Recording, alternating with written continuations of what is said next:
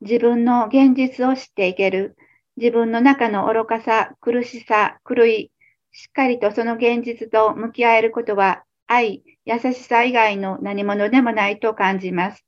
目をそらし、思いをはぐらかせ、認めたくなかった愚かな自分の世界に、本当のことを伝えなさいと言ってくれました。優しく厳しく言ってくれました。それは私たちの本質を信じてくれているからでした。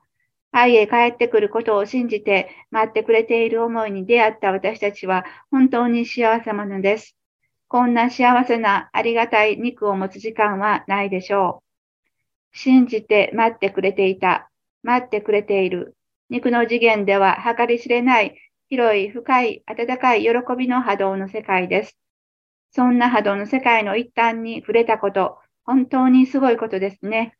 この凄さをどんどん広げ、深め、そして愛へ変える道をただまっすぐに突き進んでいきましょう。肉ではない自分たちの世界を知っていきましょう。